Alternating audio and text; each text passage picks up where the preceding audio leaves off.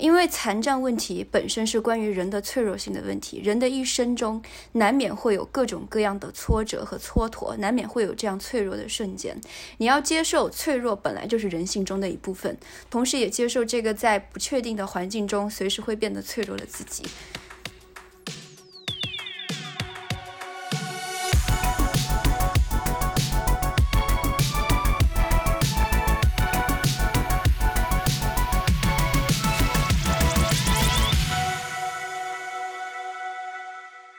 畅谈荧幕中的镜像世界，治愈疲惫的当代生活啊！今天真的是很疲惫，这是纽约第一个突然特别热的夏日，然后我不知道为什么今天什么都没有干，就已经很累了。所以欢迎收听本期流行文化播客《疲惫叫娃 Cyber Pink》，呃，我是小杨，呃，这期节目我们一起聊天的还有其他的几个女的。大家好，我是小兰。大家好，我是仁慈。大家好，我是一如。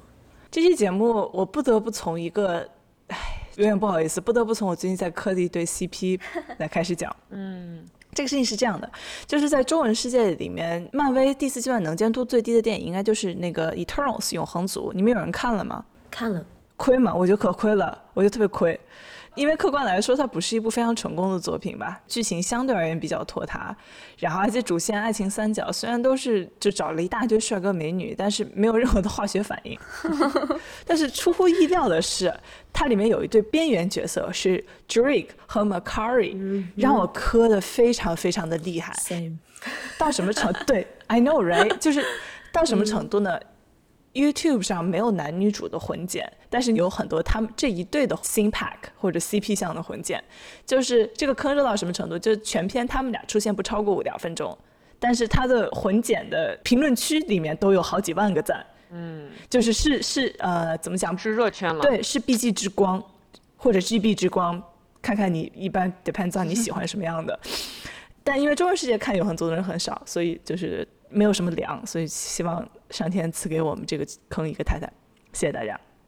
但是为什么要提到这一对 CP 呢？因为 Macari 的扮演者是 Lauren Ridloff，Ridloff。如果你看过《Walking Dead》行尸走肉或者《Sound Metal》金属之声的人还记得他，就是想要提到他是因为。Macari 是漫威宇宙第一个由龙人演员扮演的龙人超级英雄，然后紧跟着这个永恒族，二零二一年圣诞季推出的鹰眼里面也有一个龙人加肢体残疾演员 Alaka Cox 扮演的反派，也不算反派，他肯定是跟男主打了一仗的这种反英雄吧，Echo。如果就因为漫威出了这两个角色，我们就说流行文化对于残疾人的展现方式会有巨大的转向，肯定是一个过于乐观的一个说法。但是毕竟漫威是算是这个行业里面的巨头，它这样发出一个清晰的信号，其实就意味着我们以后在大屏幕上看到超级英雄不会再全部都是健全人，我们会越来越多的在商业电影、商业电视剧里面见到手语、见到一只，然后全世界的粉丝还是去磕他们的 CP，去买他们的手办。他们会进入很多人的潜意识，进入很多年轻人的偶像故事里面，进入很多人的同人作品里面和我们当代的流行叙事里面。抛开它是一个大趋势还是个例，不说这种现象本身，其实就值得我们做一期节目来讨论。嗯，残疾仿佛是一个特别庞大而且沉重的话题，而且涉及到这些残疾人的作品，往往是就那种非常苦大仇深的。所以这期节目我们想要。拆解一下我们在荧幕上，或者是在电视上，或者在新闻里，在社交媒体上看到的一些关于残疾的叙事，就聊一聊什么样的展现是有意义的，什么样的展现是有害的，然后我们应该用什么样的语言、什么样的词汇、什么样的态度去讨论这个事情。嗯，我开头要不然我觉得，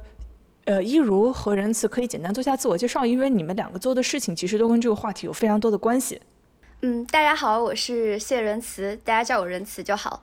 那我自己本身是一个残障者，我的专业呢也是残障法，所以我的生活专业和残障是息息相关的。今天很高兴来到疲惫娇娃，和大家一起讨论残障和流行文化的问题。谢谢，Hello，哇，孩子太可爱了，欢迎你来。然后我是一如。嗯，我有电影制作的呃一个背景吧，然后呢，呃，由于各种的契机，我的研究生专业读的是聋重听人的特殊教育，所以我现在在纽约的布鲁克林一所聋校当全职的呃班主任。然后我教的小孩子呢都是聋小孩，然后他们还会有其他的呃残障类别，所以同时有影视制作，还有特殊教育的经验，所以也非常期待能够跟大家聊这个议题。太好了，嗯，一如你现在教的小孩的年龄是什么？我现在教的孩子是大概七八岁，哇，辛苦你了，一年级小朋友，我是一年级的老师，还是一个非常强大的存在啊，是不是？极大的挑战，对你，你，你绝对是疲惫娇娃，绝对是 疲惫娇娃本娃。我觉得我也是疲惫娇娃，我刚刚结束我这个博士第一年的学习，然后还一直就是。各种打工、做研究助理等等，我也觉得很疲惫。我今天一直在想，我到底要不要录这个播客？我好累啊！啊，感谢你，谢谢你来。那个什么，好了，我先抛砖引玉吧。呃，先抛一个砖，首先这个砖其实很重，而且砸人很疼。因为当我在想到大荧幕或者是电视上看到的关于残疾的叙事啊什么的，我第一个想到的其实就是感动中国的各种脚本，然后这个音乐响起来，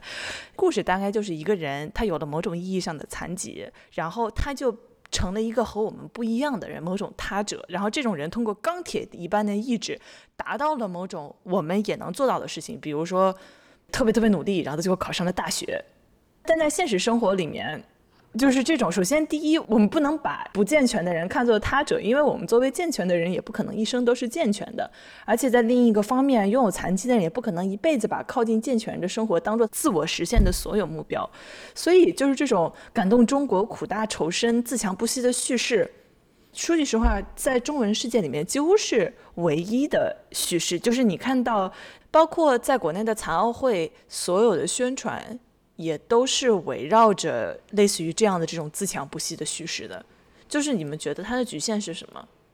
我我个人觉得自己是比较有扣两口资格去谈论这个问题，因为我从小比较幸运，我是从儿童到青年时期，从小学到大学都一直是在普通学校就读的，呃，作为唯一一个残障者，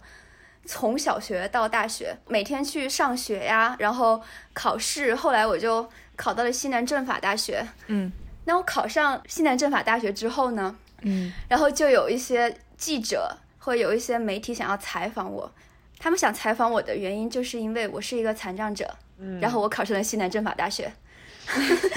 然后我我当时就拒绝了，因为我觉得，哎，是我我的确是个残障者，但我觉得自己是一个比残障这个身份更加广阔的存在，而且我当时就已经想到了，他们报道我肯定是什么。宝剑锋从，魔力出，魔力出，梅花，梅花香自 苦寒来，这样的叙事，那个时候我还不知道到底有什么不对，但我就是感觉，我不想要这样的，嗯，这样的故事在我身上，然后我就拒绝了他们。嗯，为什么我们在国内？谈到残障者的时候，我们都喜欢，或者媒体都喜欢这样苦苦大仇深的叙事，或者这种感动中国自强不息的叙事呢？我觉得第一个是因为我们对残障者有很低的预期，嗯，对对，对，这是第一个。因为如果你对残障者的预期和对非残障者的预期是一样的，那不管他是上学还是他是考上大学，你都不会有惊讶的感觉，嗯，你都不会觉得这是一个稀奇的事情，值得去报道的事情。所以这是我认为第一个原因。那第二个原因呢，就是这种惊讶对残障的惊讶，其实它恰恰是对我们国家这种根深蒂固的对残障权利保障的不到位，以及残障者在社会被迫失声所导致的结果。因为我自己的行业的原因，我其实就是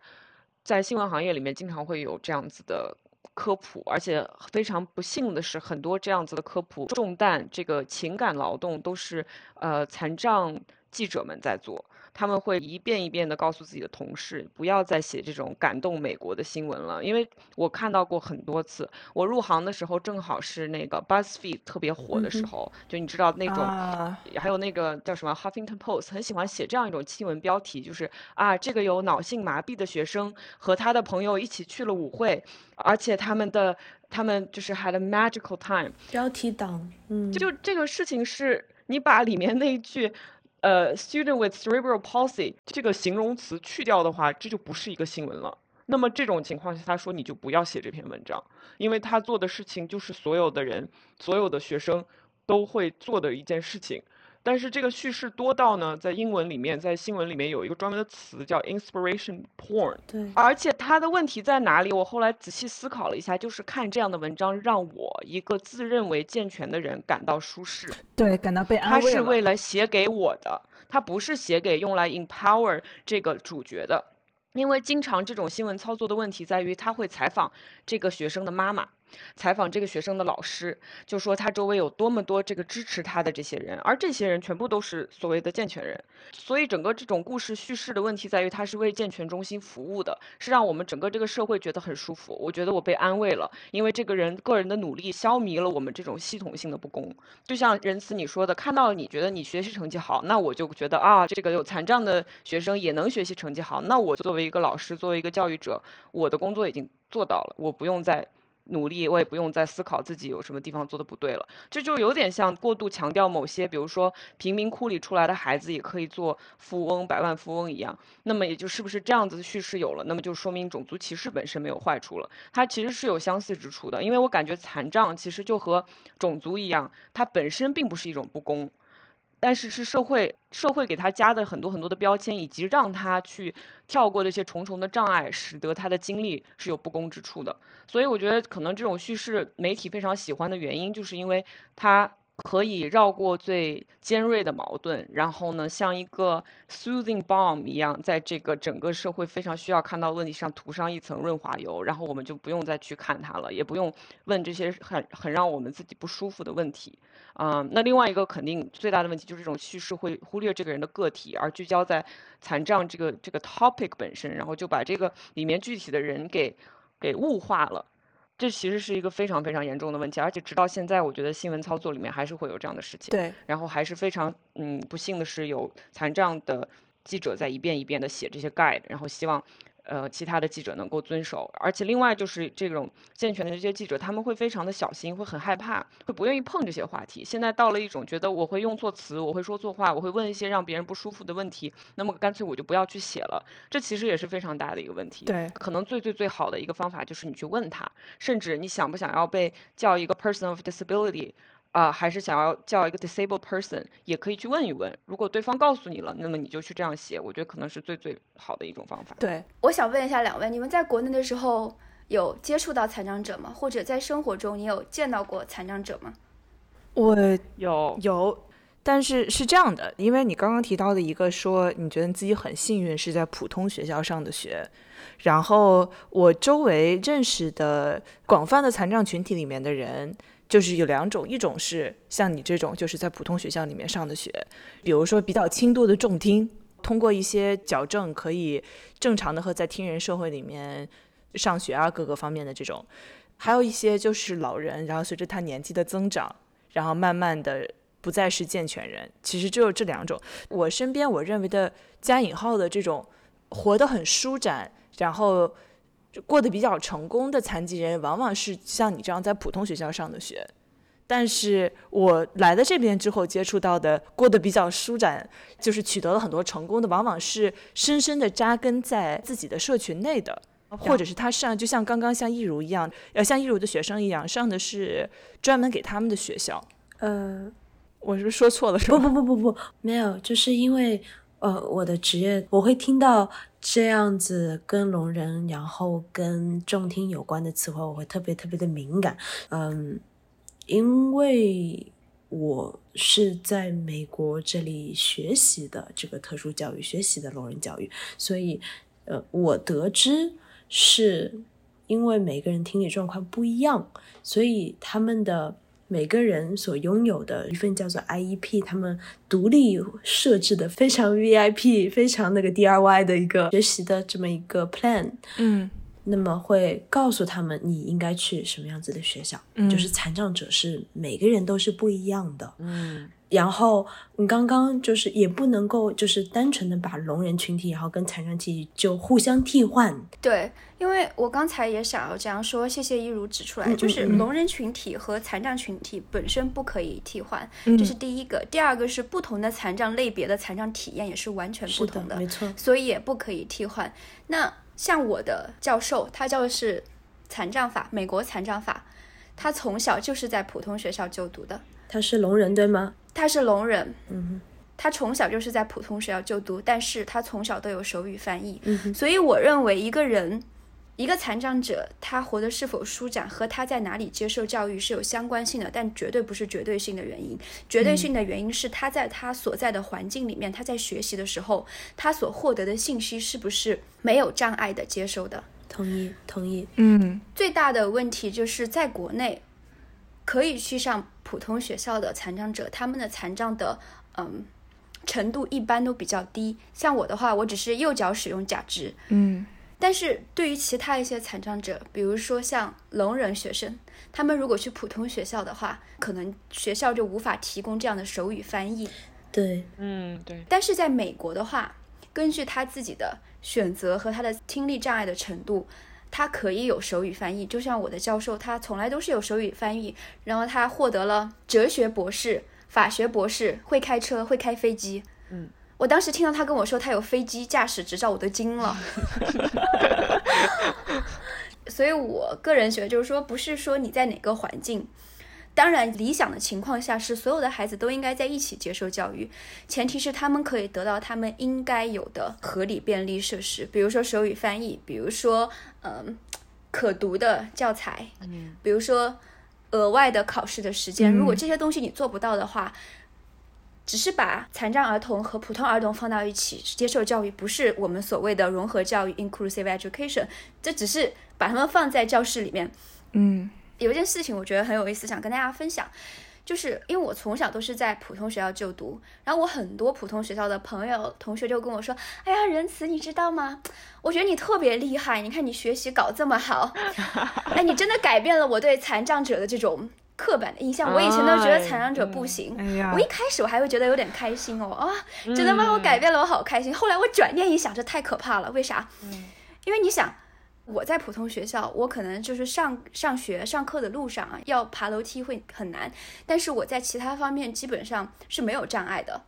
你转念一想，只是因为我的存在改变了他们对这种残障的刻板印象。可是如果你把一个其他类别的残障者，比如说，嗯，有脑瘫或者聋人或者视力障碍者，他们在普通学校就读的时候，没有这些无障碍设施的话，他可能他就没有做得很好，他在考试这些上面都没有做得很好。然后这些同学就会说：“我跟你说呀，这个残障学生就是不行。你看我们班有一个谁谁谁谁谁，他就是考试没有做好。所以我个人觉得这是一件很可怕的事情。嗯 对，所以，当你想把残障学生和非残障学生一起教育的时候，一定要考虑到他们因为残障所带来的不同的需求。你只有满足他因残障引起的不同的需求的话，才可以说残障儿童和非残障儿童他们接受的教育是平等的。嗯我非常非常的同意，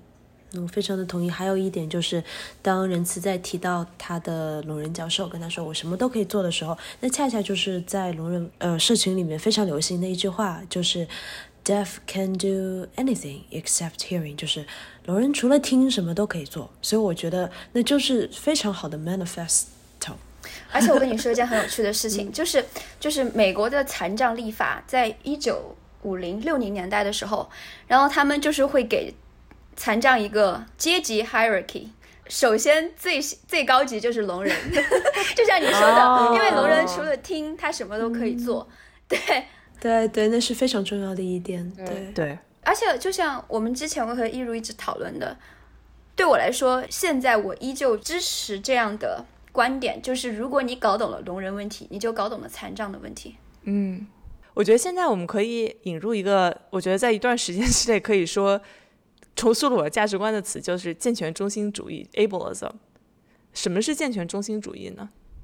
就是以及刚刚我们说的这种感动中国的价值观，在一定程度上其实也是一种健全中心主义的叙事，就觉得作为一个健全人，我的生活是所有人生活的蓝本，那其他的人。呃，非健全人他的生活的百分之百的目标就应该是来靠近健全人的生活。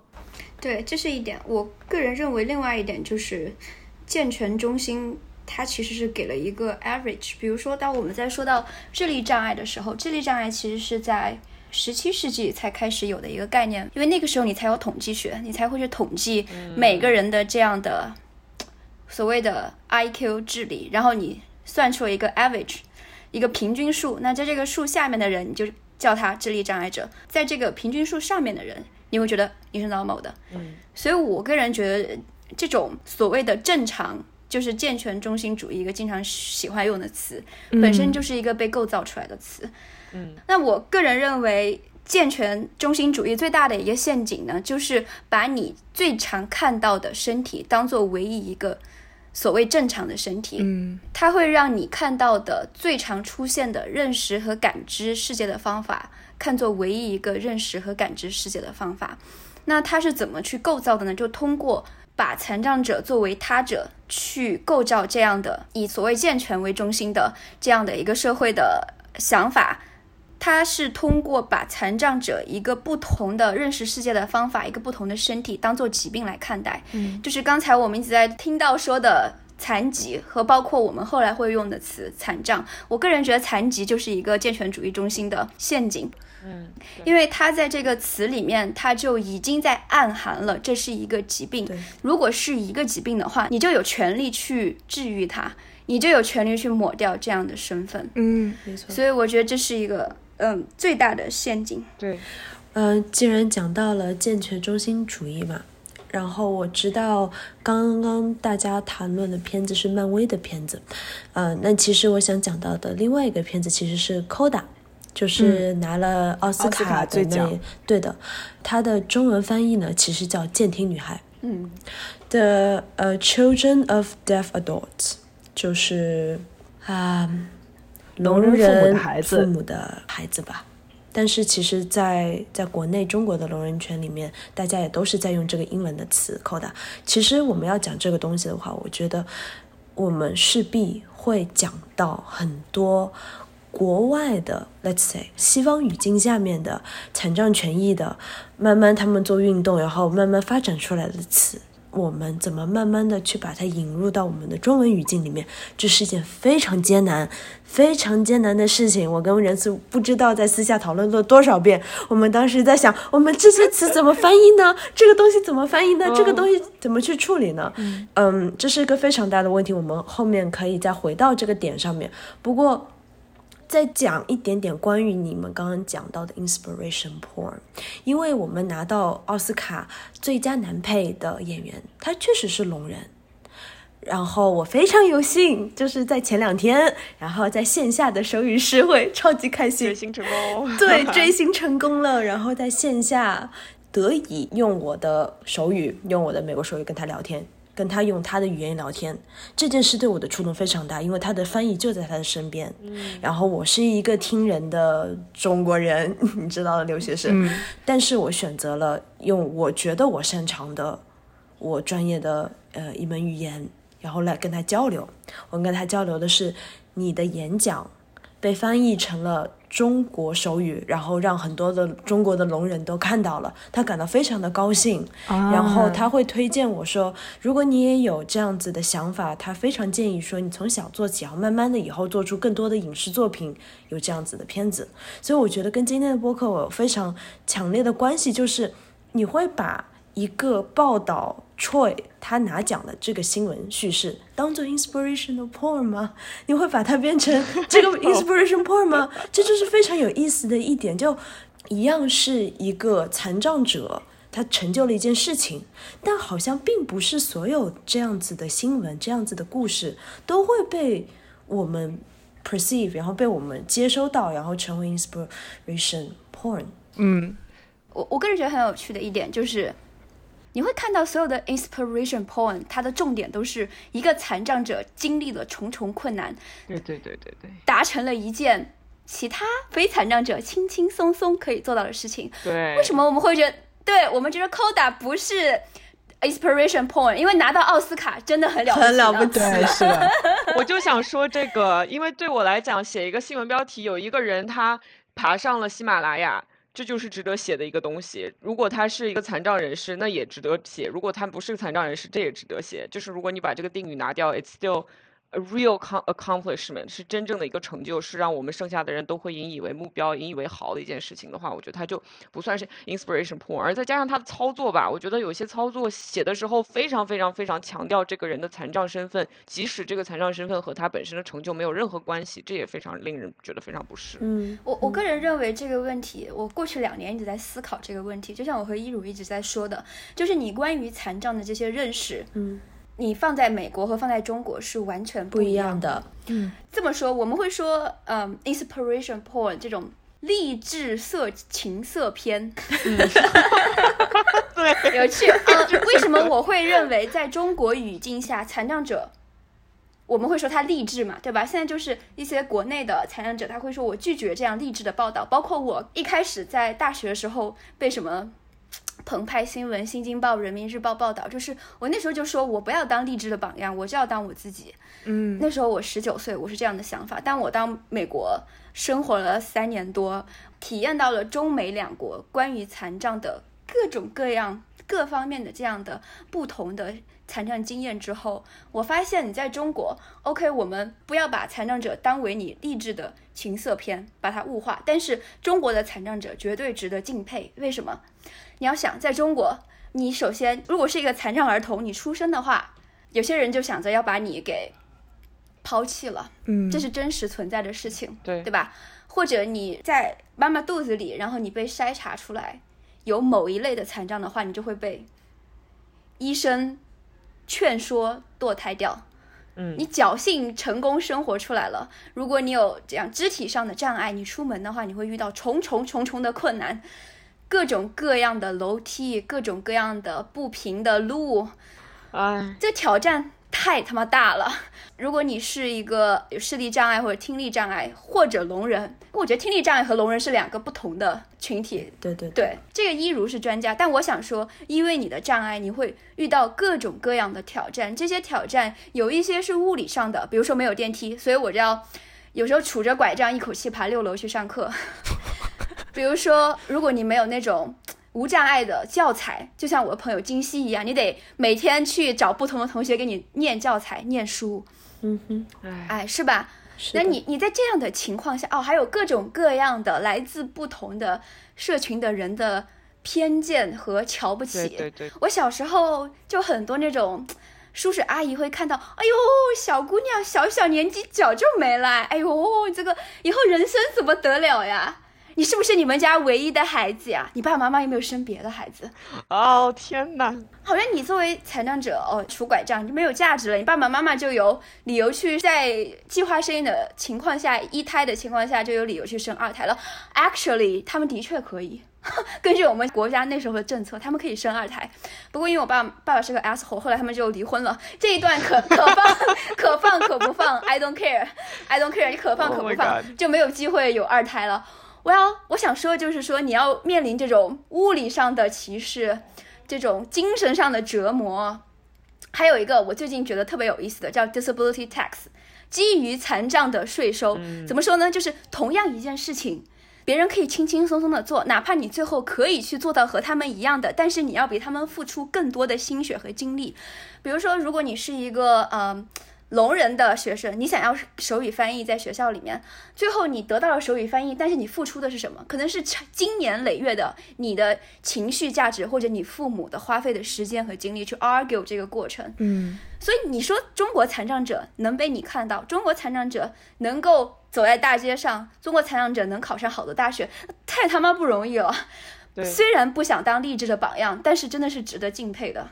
对，但是在美国不会，因为美国你从小就有 IEP 啊，他们就会有 American with Disability Law，他们有很好的 American with Disability Act，就禁止歧视。然后在教育方面，他们有 IEDA，就是对残障受教育权的一部法律，他们有这样私人定制的教育计划。然后美国又相对来说比较包容。是一个比较多元的社会，所以他们遇到的这种物理上的障碍，那就是基本上没有。我在美国上大学，学校的无障碍校车到我的公寓楼下接我，把我送到学校教学楼门口，然后从进教学楼门到教室上课，一路上有无障碍设施，自动开的门、电梯什么的。所以美国残障者，你可以勇敢的说，我就是一个 normal people。我就是一个普通人。对，嗯，但是在中国残障者，我之前会说啊，我只是一个普通人啦。后来我会想，当一个残障者在中国可以这样有勇气的说，我只是一个普通人，做一些普通的事情，他其实背后有很多的 privileges，就像我曾经有的一样。权的，对。嗯，对，所以我会觉得，就是你怎么去报道，其实它的确在中美两国也会有不同的语境和不同的方法。，对，对，但在中国，你去报道这个东西的时候，如果你能把这个前后文加进去的话，就比较好。就说这个社会已经给你设置了一种 hard mode，别人是 easy mode，你是 hard mode 的这样一种生活，所以你达到这样的成就才如此的值得庆祝，而不是莫名其妙的你就是一个一个励志的一励志的人。但是我跟你说，就是在国内他们在报道的时候，他们都是浮于表象的报道，至少我看到大部分的，他们永远聚焦于个人的努力和个人的挑战。对对对。对但是真正让这件事情变得很难的，是我们国家对残障权利保障的不到位，是我们国家残障法没有真正的落实到位，发挥它的功效和作用，让所有的残障者都有享有他们应该有的权利。但是这个东西，国内的记者们要么是没有想到，我觉得是不敢碰。，对，要么就是不敢去碰它。嗯怎么说呢？我当一个基层的老师，在美国的特殊学校当一个基层的老师，让我最受触动的一个点就是，这些小朋友无论他们的残障有多么多么的严重，我都觉得所有的老师、所有的治疗师，都在让他们过上有尊严的生活。嗯但是这样子，他们受到的照顾，他们受到的所有的教育，我在中国是不敢想，我真的不敢想象。如果你不是家里非常非常的有，就是有家底，我没有办法想象在国内有一样子残障级别的孩子那么小，甚至都没有一个自我的概念，你让他们去去当一个人。嗯，就是我们现在可能讨论都是比较成年人，大家都觉得哦，我已经有自己的知识了，我自己有我自己的呃认身份认同了。但是我们再想想，再回到最小孩的时候，其实所有的东西在那个时候就已经开始了，你知道吗？所以其实我觉得，与其说是法律没有落实，倒不如说是他们作为 human。小小的 human，就是我我最最最重要的就是我会觉得这些小小的 human 真的是很不可思议啊！他们很多的智慧，他们很多的学习的东西，他们很多的潜能。嗯，其实就像我们回到最开始说的，为什么低预期？我们对他们没有预期。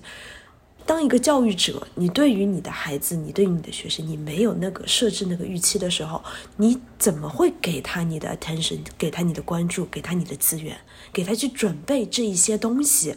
这其实是会落实到老师身上的。但是老师也不是说，哦，我出生就是变成了老师，然后我就是这么觉得我的学生，他就是。萦绕在一个社会的环境里面的，那么可能美国这边的话，我们的老师每天口头上都说着 IEP IEP，每个人都说着这样子的词汇，用着这样子的语言，但是你可能换一个环境，它就没有这一套体系的语言，没有这一套法律，或者说是这套社会上大家有共识的一个东西，嗯，就是没有东西去形容它。对，我觉得就是我从来没有这样想过，但你刚刚这么提到，我突然意识到，就是父母生下了呃残障的小孩儿，然后就可以再生另一个，他的背景的预期就是说，你生的这个残障的孩子在中国的社会下就会成为一个成本，然后这个成本没有办法承担社会。对于孩子在这个家庭里面预期的责任，就是给父母养老，因为我们其实也并没有很好的养老的社会体系，那么你就必须再搞一个替代品，然后让这个生下的另一个孩子去承担这三个人的成本。所以，就是你这么一想，其实为什么健全中心主义是一件非常糟糕的事情？就是因为我们其实是创造了一个健全人的社会，然后我们想要去治疗或者剔除不健全的人，来维持我们这个社会的继续的运行。但是这个事情最最荒谬的阶段在于，我们没有一个健全人可以百分之百的确定自己的一生都永远是健全的。你会变老，你会生病，或者是你会遇到意外，就是没有人可以确定自己自己一生都是一个健全的人。对对对，我个人认为，我们在讨论这些问题的时候，其实我们对于什么是残障，可能还没有达成一个共识。就是像刚才我们在谈到残障的时候，我有一种感觉，就是对于小杨来说，残障是一个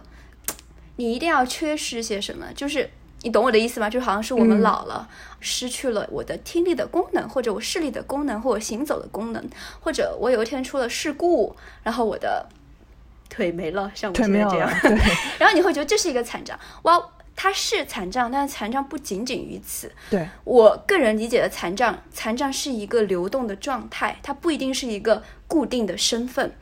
我之前做过一个视频，也在说为什么所有人都需要无障碍设施。因为如果你认为无障碍设施只是给残障者用的，就像我们刚才说的固定的这种残障的身份用的，那你会觉得他人数很少啊。我也没有看到他，为什么我要去做这样的无障碍设施？可是你转念一想，如果你有一天身体不舒服，你感冒了，你有个头疼脑热，你不舒服，你就觉得爬楼梯特别困难，那你就想去用电梯。那如果有一个人他推着婴儿车出门，你想一只手抓婴儿车，一只手抱孩子，多危险呀！之前在纽约就是有一个一个妇女，因为纽约不是所有地铁的都有无障碍的电梯嘛，它有一些没有。然后那个妇女就一手拎着婴儿车，一手抱着小孩儿，结果她又从那个地铁口的楼梯摔下去了，两位都失去生命了。嗯，所以你会想，她残障它不是一个固定的身份，它是一种状态。嗯，这个状态是当你在参与这个社会的时候，出现了一些障碍。Barriers，它可能是物理性的，比如说像我刚才说的，哦，就是这样的啊，长长的不见头的楼梯，它也可能是一些，我不能说是精神上的一种 so social 的，就是这种无形的障碍。嗯，比如说你可能有一些人他有抑郁症，他就感觉他和这个社会在交流的时候有一些障碍，他没有去解决，也有可能很多原因。所以残障它不是一个固定的身份，而是一种流动的状态，每个人都会有这样。感觉自己残障的瞬间，我没有看到别人说过，但我想把它命名为 the disabling moment，就是残障的瞬间。我不知道有没有人说过，我这是我最近有感而发。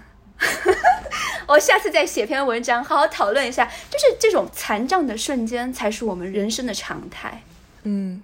我觉得就是之前跟仁慈，我们有一起创造过电影剧本，然后在中间的时候，呃，仁慈就有提到这样子的一些时刻。那么，在我们创作这个本子的时候，我觉得我我作为。呃，同时作为一个电影人，作为一个电影导演，我关注的是他跟我描述的一些场景。他描述的这些场景里面，就包括你刚刚提到的漫长的看不到底的这样子的楼梯。但其实非常有意思。其实我们在现在就算。我们的开头是说啊，现在更多的主流的，呃，电影都会开始有了残障角色的出现，但是其实可能他们描述的这些场景，他们描述的这些东西，并不一定都是你刚刚所说的 disabling moment。嗯，我我个人会认为。这个残障呢，在很多的这种商业化的电影，像漫威系列里面，它只是一个锦上添花的作用，它并没有触及到残障的本身。对，就是残障者他在成长的过程中，他会。不可避免的遇到，至少在我们现在这个时代，任何国家，它不可避免的会遇到这样的来自别人的打量的目光，来自于自己在完成事情上你要多付出的一种残障的税 （disability tax）。这个东西是他一定会遇到的，是多或者少的区别。可是我看到很多商业电影里面，嗯残障，因为他很。这个赛博朋克反而变成一个锦上添花的事情，它会让你这个角色对对对变得更加的 charming，但是他没有去触及残障本身。就像我有一位老师说，他之前研究琼瑶的文学，他就说，在琼瑶文学里面，残障也是一个锦上添花的事情，残障是被美化的，没错。嗯，对吧？惹人怜爱，你只是失去了腿而已。对，哇，还有一个，我记得琼瑶文学里面是有一个女主角，她是说不出来话，但她可以听到，但是这个本身就很 ridiculous，对不对？哑哑女，it's a whole trope。我靠，这个东西大家都别说了，冰恐龙界驾驶我的车，她是哦，就是哎，我也不说了，大家就就这样这样过去，还有功夫里面的那个。黄圣依的角色，I think it's a whole trope，就是这是一个直男很喜欢的意象。对他，你您发现很多电影，它虽然提到了残障，但它只是一个锦上添花的事情，它只是让你这个角色看起来更加的有矛盾、有冲突，更加的有魅力，但他没有去触及到残障的本身。对对，哎，我其实一定要把这个点我抓住，就是说，首先你刚刚说到两个东西，想我想展开，一个是冰口龙驾驶我的车里面的这种听得到，但是说不出来这种解语花。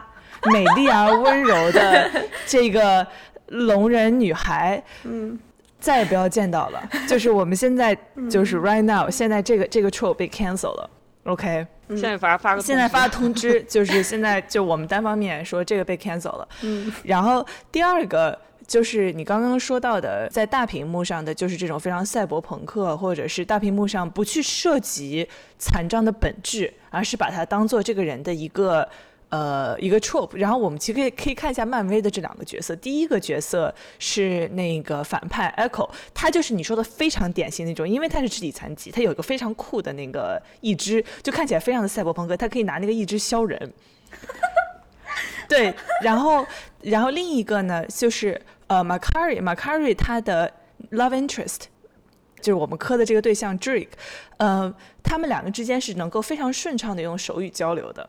然后这种展现在一定程度上是是好的，就是它常态化了。呃，你作为一个听人，你是可以为了你爱的人去学习手语的，你可以去学习他的语言，这是他的母语，你们俩可以好好沟通。但是在另一个方面，就是我当时看到是在想，学手语好好难啊。我有个八卦要说，哦哦，呃，陈老师，这是可以说的吗？易如老师，可以说的吗？你说吧。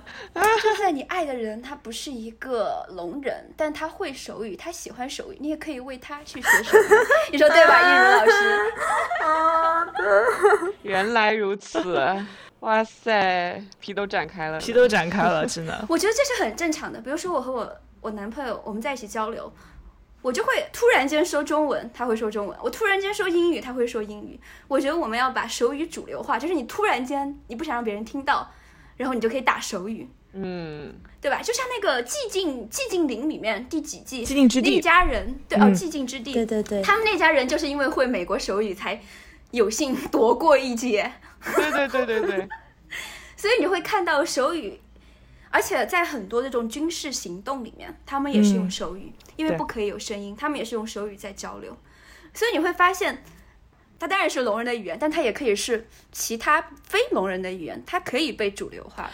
我觉得主流化是一点，还有一点就是手语作为一门正式的、真正的语言，这个东西还是得要普及。这真的是教育者，然后还有各种媒体，我觉得他们可以做到的事情。就是与其说我们就是只是关注一个独立的故事，或者说是一个独立的叙事，就是我们如果真的要讲到语言的话，那么在思考。多一点点聋人群体的话，那么肯定就是他们的手语，他们是一门独立的真正的语言。这一点普及开来的话，有很多的东西它就 make sense，它就讲得通顺。嗯，但是就是说，之前在十七世纪的时候，因为第一所残障者的学校就是聋人学校是在法国，然后在那个时候呢，法国的哲学界就有一个讨论，就是没有这种 oral 的语言，它能不能形成思想？嗯，对。但那个时候，就是有一所聋人的学校，他们就用手语去交流，他们就改变了那个时候这些哲学家呀对语言的看法。因为我们我们现在有一个 assumption，一个假设，就是说我们是先有口语出现，才是有手语出现的。嗯，但是这这不一定是正确的。不对，对对，可能我们是先有手语，才是有了这种口语的语言。这个东西没有一个定论。但是因为使用手语的人逐渐的变少，所以使用。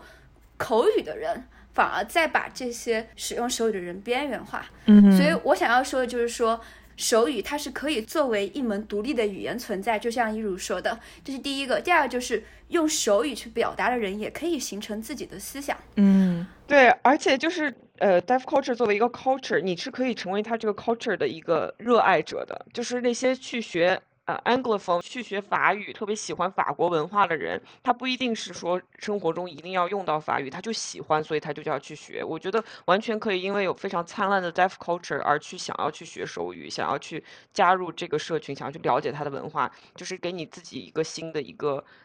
是一个 enrichment，这样子的情况也是肯肯定是可以出现的。这不就是我们一如老师？我依稀记得，谢谢。我依稀记得，我最开始还在读电影学院的时候，然后我开始学的美国手语。嗯，当时确实是，同时因为我自己有很强烈的想要学习手语的欲望，然后同时我当时真的是很大一部分，虽然我现在。看回去就是会 cringe。I was like，哎，我怎怎么会是那个样子的呢？我可是那个时候的我就是这个样子的呀。嗯，有点毛毛骨悚然，也不是毛骨悚然，就是突然意识到自己确实是是被他的呃一个表象，他的一个 appearance，他的。纯然的一个视觉性的一个东西所吸引，确实是会有的。那也组成了我想要学习的欲望中的很大的一个部分。但是，一旦进入这门语言，进入它的文化里面，其实聋人文化并不只是很光鲜灿烂的那一面。这就是残障，就是手语文化，它跟其他可能法语啊、西班牙语啊、呃日语啊这些不太一样的地方。就是你只要进入它，你会发现还有一个更加深、更加。痛痛的一个东西，那它就是残障的这个身份这个议题，所以我我现在还是会有我很多的学妹啊，或者说是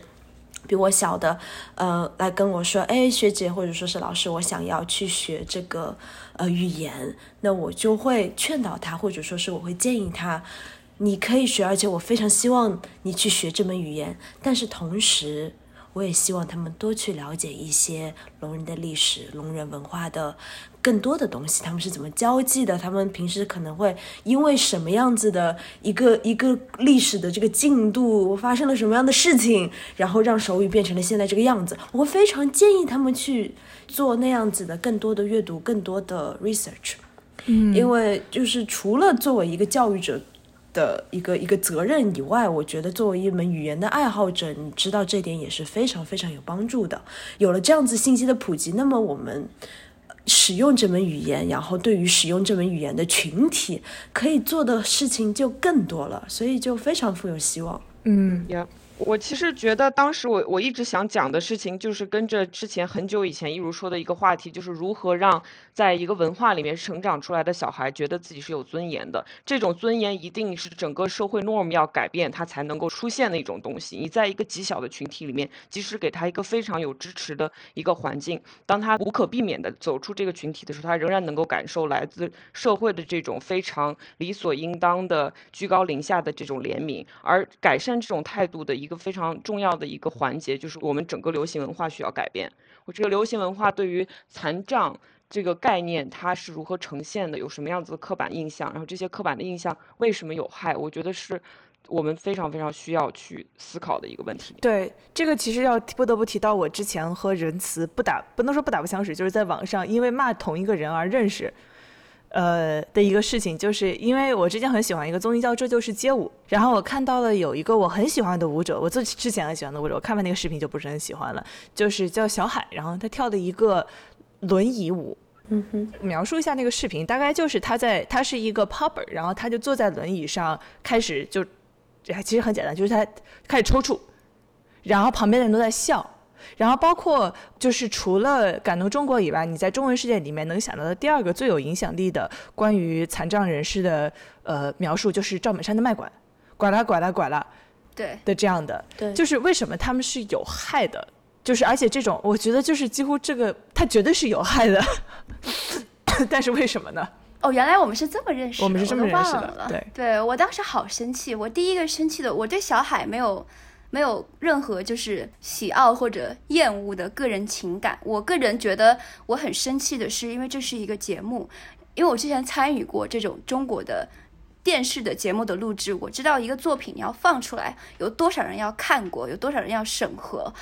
小海那个那个表情，主要小海那个表情也有点难受，让人难受。有时候我真的觉得回忆起那个画面，就是对我再次的伤害。对，但是对，但是小海当时他那个。他那个表情就是空洞、麻木，眼神不着边际，然后瘫坐在轮椅上，他就开始抽搐，然后周围的人都在笑。我当时觉得 What the fuck！我当时你知道我有多震惊，我有多难受吗？嗯。然后我就批评这个节目组嘛，我一直在和这些粉丝来回的撕扯，就是在说 我对小海没有任何的意见，我是对节目组的这种设置和剪辑让我觉得难受，因为。你最后节目这个视频呈现出来的效果，肯定是节目组剪辑出来的，包括这些笑声怎么样的配上去，会让人觉得很不舒服。然后我就在微博上就开始批评，然后就各种粉丝就涌进来，开始给我打口水仗。他们就说不是残障者就不可以用轮椅跳舞吗？我说 Of course，你当然可以用，但是你要以什么样的方式去呈现这个舞蹈？你在引导观众去做什么样的想法？包括卖拐，卖拐很多年了，对吧？很多年了，之前卖拐在国内春晚这么大的平台。播出的时候，好像全国人民都习以为然，然后在生活中还会去模仿，对吧？我小时候我用拐杖，就有人模仿我走路，然后我打了他一顿，然后我跟他干了一顿架，然后他们就没有这样了。为什么？就是卖拐这个事情，当时就是没有得到，没有，好像大家都是接受了。当然，那个时候也有一些残障先锋、权力运动人士有批评，不过那个时候没有互联网，这个批评的声音没有得到很多的扩散。但是这个同样的小品卖拐到美国就大受批评。对，为什么？因为你知道残障人士他在这样的社会环境下，他是一个弱势群体，这一点我是承认的，对吧？但是你还去模仿他，你因因他的这个身姿，你去模仿他，下面的人在取笑他，就在笑他，嗯，这是一件正确的事情吗？嗯，我觉得就是主流媒体，然后以及一些势力。哦，不好意思，我的猫正在咬我，所以我发出了不该发出的声音。Anyway，就是它就是在，我觉得就是主流媒体在教育大家一个负面的信息。这个东西就是你以为教育只是发生在学校课堂里面的，流行文化甚至说是大众媒体，它就是一个很好的平台去教育大家。对。可是为什么它是有害的？是因为它所教的东西是负面的。嗯。它可以是很有益的，如果你你所呈现的东西是不一样的话，我觉得它并不一定所谓的加引号的刻板印象，它就一定是有害的。有些刻板印象在电影里面，我们就叫它是 cliche。就是俗套，我们经常说俗套里面有它的真理存在。那么它的真理可能就是他们平时碰到的真实的一些呃，let's say 物理性的 barrier，呃障碍。但是它一定要去呈现这一部分的人格，去呈现这一部分的性格。那么其实他的这个对于大众的教育，那就是着重在了一个比较负面的一个比较损害他们权益的一个角度。嗯，小海的这个舞蹈的呈现，注意啊，我说是呈现 舞蹈的呈现，不是说小海 本身，也不是说这个舞蹈，我说是这个舞蹈的视觉效果的呈现，为什么是有害的？因为它会加深你一个想法：谁在使用轮椅？嗯，特别是小海在轮椅上抽搐的样子，双目无神、放空的样子，对啊就是在加深这样的刻板的印象。对所以这个是有害的。你想想，是谁真正的在使用轮椅？I mean everyone，我是说任何人都可以有使用轮椅的时候，但是在轮椅上的样子是不同的。我有一个同学，他也是下半身瘫痪，然后他是一个专业的轮椅舞蹈运动员。嗯，因为世界上有专门的这种轮椅舞蹈运动的比赛，他就是曾经获过奖的。所以你会看到，一个是真正用轮椅在跳舞，还是你只是把轮椅放在那里去加深你想象中的关于残障者的刻板印象？对对，我觉得小海这个事情让我觉得它是一个有毒的循环，就是小海从哪里获得了在轮椅上的人就是这种破碎的、看起来眼神空洞的、没有灵魂的这样的一个印象，对吧？那其实这种印象也是来自于就是在媒体上你看不到正常的展现。在生活中你也看不到正常的展现，然后他去他去模仿了这样的一个有毒的印象，然后媒体把它展现出来。因为我们一直在说流行文化真的是非常非常重要的，流行文化是在是可以创造我们生活的现实的。然后小海又把他这样的模仿和他旁边人理所应当、理直气壮这样的笑声展现出来了，形成了我们新的这种我们在屏幕上看到的现实的一部分。就是之前一如跟我说过一句话，我觉得对我影响很大，就是 “nothing about us without us”。就是如果你要想要讨论和我们的事情，讨论和我们有关的事情，那就需要征求我们的同意或者征求我们的意见。那仁慈或者是肢体残疾的社群，在评判这个作品的过程中是有发言权的。那他们理所应当是被聆听的，而不是说啊你们怎么怎么样，怎么怎么样，就是那我们还不能怎么怎么样，怎么怎么样了吗？How about listen? How about you listen? 就是 there is an option to shut up and listen，我觉得仁慈你说的就是这个事情让你生气的原因是这么多次的过审，一次一次，这么多人都觉得这是没有问题的，这说明整个这个行业里面极其缺乏 representation。如果说真的要有残障人士参与在这些事情里面，他不会让这种东西过审的。这其实和其他的。呃，representation 是有一定的相似之处的，就是说你没有占这个这个这个桌子的一部分的话，they will make decisions about you，会做一些跟你相关的决定。嗯，你知道让我最生气的是什么吗？我觉得这个节目组真的是有病，他还是买热搜，他觉得这事情光荣的很，你知道吗？要不然我都不会看到，我又不看什么街舞，我怎么会看到这个？哦，我根本就他买的热搜是什么？他买的热搜是。这就是街舞轮椅舞，我一开始还很开心，我看见你们跳出什么新花样，我一打开，我他妈的，天堵来了，就是不以不以此为辱，反以为荣买热搜啊！他想出圈，想出圈，这不是想出圈？Oh my god，该被骂。对，我要我想说的是，没有我们的参与，不要做关于我们的决定。但是谁在参与呢？对不对？其实我自己越来越多的意识到，在残障群体里面，有一些群体他们是更少的发生的，比如说智力障碍者。嗯，但对我来说，因为 everyone is everyone，每一个人都不一样。我们会先回到小海刚才那个事情，有一些残障者他就会说，对我感觉不舒服。比如说我，还有另外的一些残障者也在我的微博下面有说，但有一些残障者他就会说，没有啊，我感觉很舒服，我不感觉有什么，我感觉这就是一个。舞蹈嘛，你不要想太多了。就很多人会说，哎，你不要那么脆弱，哈哈，你不要想太多了。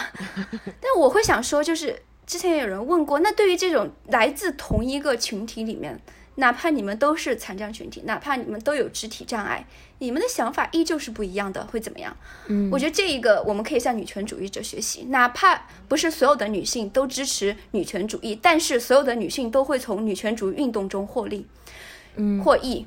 这个同样适用于残障群体的运动，哪怕我今天我谢仁慈站出来说你这样做是不对的，你这样做是在涉嫌侮辱残障者，很多残障者会说我不觉得是，但是如果我的发声有用，因为我在我的朋友圈，我有很多来自媒体的这些朋友们，他们采访过我，报纸行业的新媒体的电视节目的，我都发了好几次，他们肯定能看得到，那这样我就会站出来告诉他们这么做是不对的。这么做是有潜在的涉嫌歧视的可能性的。他们以后做之前，他们就会再多想一下。嗯，那通过这样的方式，哪怕你不赞同我，但是这些电视节目在审片的时候会多考虑残障的这个角度。以后我们在媒体上的新闻上的电影上所展现的残障者的形象会更加的正面，是一种良好的代表。那这样的话，那不是每个残障者都受益吗？嗯，对，是的，嗯。就是我觉得，像为什么我们说 ableism 的英文是后面有个主义，它其实和 racism、sexism 里面都是一种系统性的不公。就我有我意识到一个问题，就是说，其实为什么我觉得这种呃怜悯是非常有害的，是因为这个怜悯本身它是不应该存在的，它是不不需要存在的，是一个社会先去创造种种的不公平，给你设置种种的障碍，去打击某一个群体，让这个群体感觉自己非常无助。他的这个无助不是 helpless，是 without help。然后，但是你 without help 的时候，你会感觉到一种耻辱，因为你需要别人给你做一些什么事情。然后，因为这种 without help，你就会慢慢的感受到一种 helpless，你变成无助，无助就变成了一种标签，一个状态。然后这个时候，如果社会再去用怜悯的姿态，Oh my God，what happened？你们抓到了什么？老鼠吗？这个猫抓了一个老鼠回来，因为这个猫是放养的。快，一如快捂住你的猫的小耳朵，列宁捂住小猫咪的耳朵，别让它听 反动拍子，一派胡言。Sorry，请继续。我想说的是，列宁捂住了小猫咪的耳朵，让它听不到反动派的一派胡言，一派胡言。然后刚刚说列宁捂住了反动派的耳朵。我觉得小兰说的特别对，为什么？就是前几天不是国内的。助助残日口胆口，他们还是在用，就是你要去帮助他，你什么时候去帮助一个人？就是你比他过得更好的时候，你比他更有 power 的时候，你才去居高临下的帮助他，去叫什么怜悯他？就像刚才小兰说的，对吧？所以你看，这种话语的背后就是这种系统性的不公。对对，其实最近一次残障人士权益出现在公共讨论里面，是因为上海的疫情，然后医疗资源突然进入一种极其匮乏，进入一种 quota 的状态，配给制的状态。然后这种配给制的状态的时候，每一个人的个体的需求就变得极其的昂贵，然后很多人赖以生存的资源就突然就被判定为非必要，被因此夺走。就我觉得，我问了一个非常废话的问题。你觉得上海的疫情防控政策是健全中心主义的吗？就我觉得我问的这些问题都是废话。但是这这已经不是残障非残障的问题，这就是人道主义灾难呀。嗯，对吧？我觉得这是系统性，这是一个系统性的问题。只要你摊上事儿，你就完蛋了。对，只要你有任何需求，都有点完蛋。对对，你看，在这个在上海这个事情里面呢，不仅仅是残障者呀。对吧？就像我刚才说的这种 disabling moment，就是这种残障的瞬间。你是慢性病患者，你需要某一种药，但是因为上海突然封城了，你就没有渠道去获得这个药了。嗯，然后你就在家里面饱受折磨和煎熬。对对，我想分享一个作为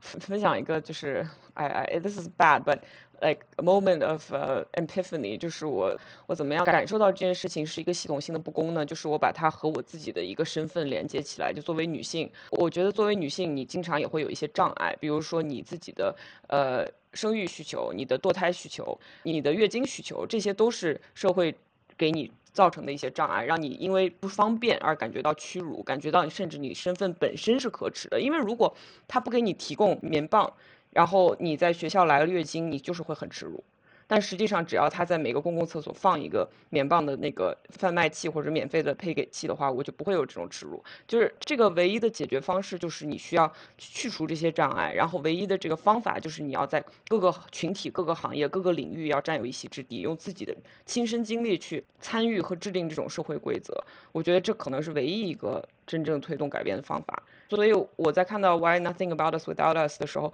想到的就是说，非常现实的一件事情就是，如果你不去那里，可能没有人跟你说话。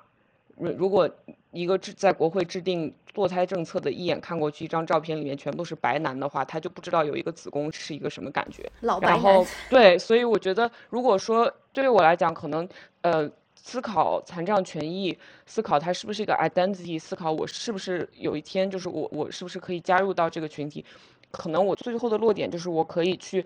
一起创造一个障碍更少的社会，不管这个障碍是因为什么原因而造成的。如果我想要去生活在一个障碍尽可能少的社会的话，那么我觉得每个人都一定要去因为它而付出一些努力。我非常有共鸣，我想加入一句，就是总是有人说我们要一个什么样的社会。我会说，我们要一个对弱者友好的社会。这个不是我提出来的，是上野千鹤子教授有说，我们要打造一个让弱者安心的社会。他说，每个人都会成为弱者，你要成为弱者的时候，你在这个社会不感到羞耻，这就是一个现代的、文明的、友好的社会。对于我作为残障者来说，就是要打造一个对残障者友好的社会，因为一个对残障者友好的社会，必定对所有人都友好。对。当我在国内的时候，看到这些建筑的时候，我在想，这些建筑不欢迎我。嗯。七八楼没有电梯。他欢迎的是一个他想象中的使用者，是一个有两只手、两只脚，一口气能够爬七八楼的这样的一个 superhuman，一个，well，一个不能抱着孩子，不能拎着东西。他是一个自由的、轻轻快快的人，他对我不友好。但是我在想，这不是我的错呀，这个是设计者这种贫乏的想象力。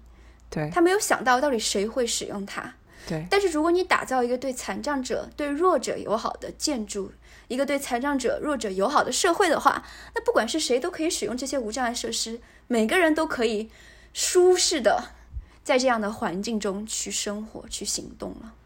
对我，我在这个节目大纲里面其实写了一句话吧，就是大概是。就是文化作品也好，社交媒体上的讨论也好，流行文化往往是社会建立共识的载体。就过去的几十年来，我们自己都很清晰能感受到了关于女性主义也好，关于性少数群体的话语体系的演变和建立。然而且就是会有一些像大女主啊，或者玫瑰少年啊这样的这种 catchphrase，虽然它放在社会的层面上可能还是很有争议性的，但是因为有了这样的这种共识。在足够大的群体里面的共识，它就可以成为一种力量。但是如果你去讨论残疾群，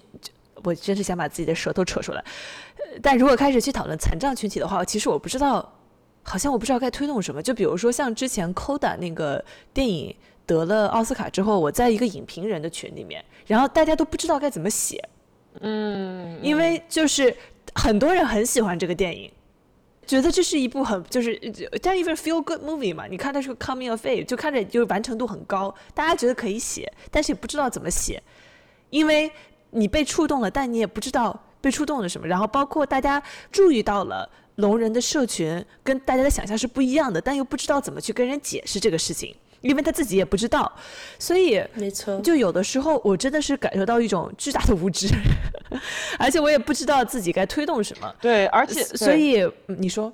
我觉得还有一个就是我想问一下，因为语语言本身是一个非常有力量的事情。如果说我们听完这期节目，可以做一个非常具体的从自己生生活中，呃，说话或者是用用语的这些改变的话，你觉得应该做些哪些非常就是立刻哪些词我们可以应该残障者而不是残疾人。嗯，比如说我们多用聋人啊、重听人啊，然后任何这个以外的词，我们可以思考一下，是不是不应该讲呢？对，这个东西真的就是，因为跟小孩子交流多了，然后每天看到他们的。呃，状况其实除了除了聋人、重听人，还有很多很多其他的词汇，是可以叠加在同一个人身上的。我知道这其实非常难难难弄，嗯，不过慢慢做起来，我我相信是会有有发生进步、发生改变的那一天的。嗯我那天大家都知道本冰嘛，微博的 The Queen of 微博。嗯。然后我之前在他的那个微博底下看到一条，就有一个人说，这不是本冰发的，是他评论区里面发的，说有一个人他去买馅儿饼，然后那个馅儿饼上写的聋哑人馅儿饼，然后他少给了人家一块钱，然后那个人抬头跟他说你少给了一块钱，然后底下的回复都是哈哈哈哈哈哈哈，然后当时觉得 this is problematic，对吧？就是这个人他是一个聋人，不代表他没有办法用你的作为一个听人的语言交流，是的，对，所以就是很多事情。我觉得，我觉得聋聋哑人馅饼这个东西，我确虽然不知道它的，我不知道它的出处是什么，但是聋聋跟哑确实是不能够同日而语的。其实我能够说我的小朋友都是 OK，我非常痛恨这个词，我就不用中文说它了。我的小朋友都是 mute，也不是 mute，他们是 non-verbal，因为他们的 disability 严重到他们没有办法，就算有听力的，他们就算有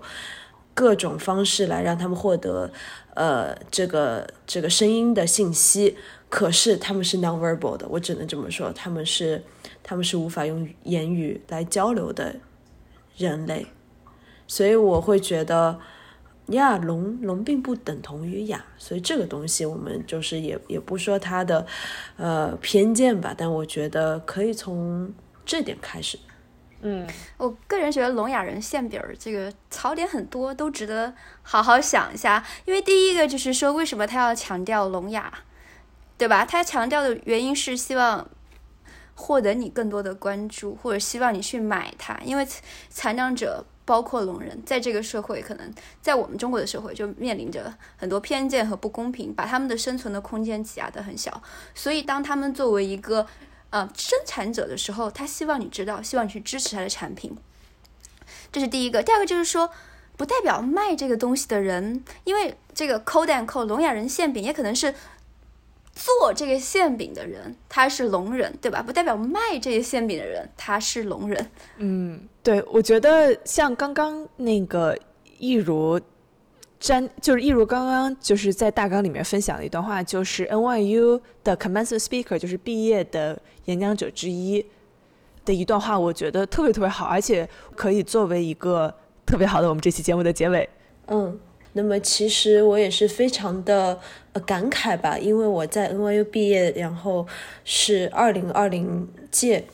其实当时是因为疫情的原因，然后我们没有线下的毕业典礼，然后这次补办的毕业典礼上午是给二零二二届的演讲者是，呃，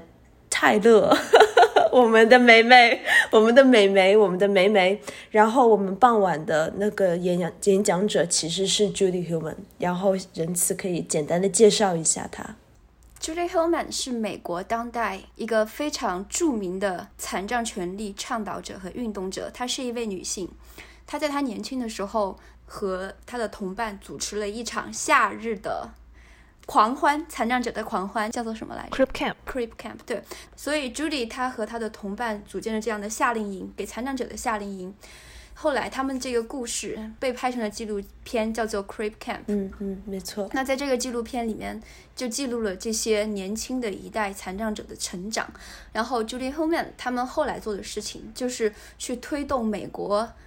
残障者法案 （American with Disability） 的立法。嗯嗯，当然，ADA 的成功不代表残障权利运动的结束。在 ADA 之后，后 ADA 时代，他们也有很多的运动和倡导，包括怎么样把残障从一个边缘性的话题推到主流的话题之中。Judy Holman 在这个方面是一个先驱。对美国的残障权利运动先驱。所以我觉得 NYU 的选择非常的有意思。作为其实电影学院毕业的，我应该会为会为泰勒的演讲而感到非常的雀跃。但是其实我的研究生专业对于 Judy 他所说的东西更加能共情，就是突然有一种啊，我也不知道，反正就是感觉。感觉到非常非常的荣幸，可以听到他这样子演讲。然后我这里摘录的其实是他演讲的靠近结尾的地方。呃，我们翻译过来就是说，残障社群是一个任何人都可以随时加入的社群，因为残障者的身份是自然而然的和世界各地的社会中所有的其他群体交织在一起的。随着越来越多的人自我认定为残障，Judy 呃希望有更多的人会感到他们有嗯能量去接受他们的残障身份。最好的希望就是每个人都会最终意识到，残障只是一种不同，而不是缺缺陷。对我，我觉得最后我很想补充一句，就是，就是当你在讨论，当你在讨论就是建立在无障碍的社会，呃的时候，其实你不可避免的会拿美国或者是拿欧欧洲的国家做一个蓝本，然后你不可避免的就是会遇到这种，哎呀，就一下子觉得我们有。千沟万壑，然后就是是一个完全没有办法跨越的鸿沟，呃，感觉好像还有很多家庭作业没有做，然后有的时候还就是带着一种可以说是 resentment，就是说是因为这些国家有钱，所以他们才可以这么做的，或者是这是因为他们跟我们不一样，他们能做到这些，我们做不到。我觉得没有必要抱着这样的心态，我们说中文的这些人值得更好的。就是无论他是健全人还是他不是健全人，然后我们在很大的程度上也有责任去学习更多，至少学习更多。我我再想添加一点，我个人认为这不是一个意识形态的问题，这是一个人类对于接受自己脆弱性的一种认可和渴望。嗯